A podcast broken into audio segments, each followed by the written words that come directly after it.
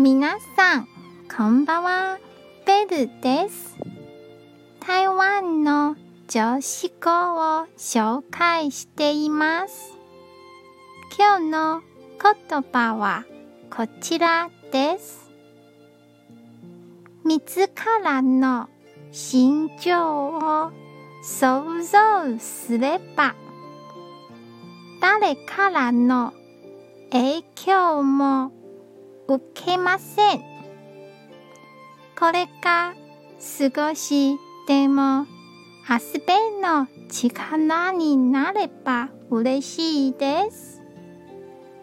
今日も一日お疲れ様でした。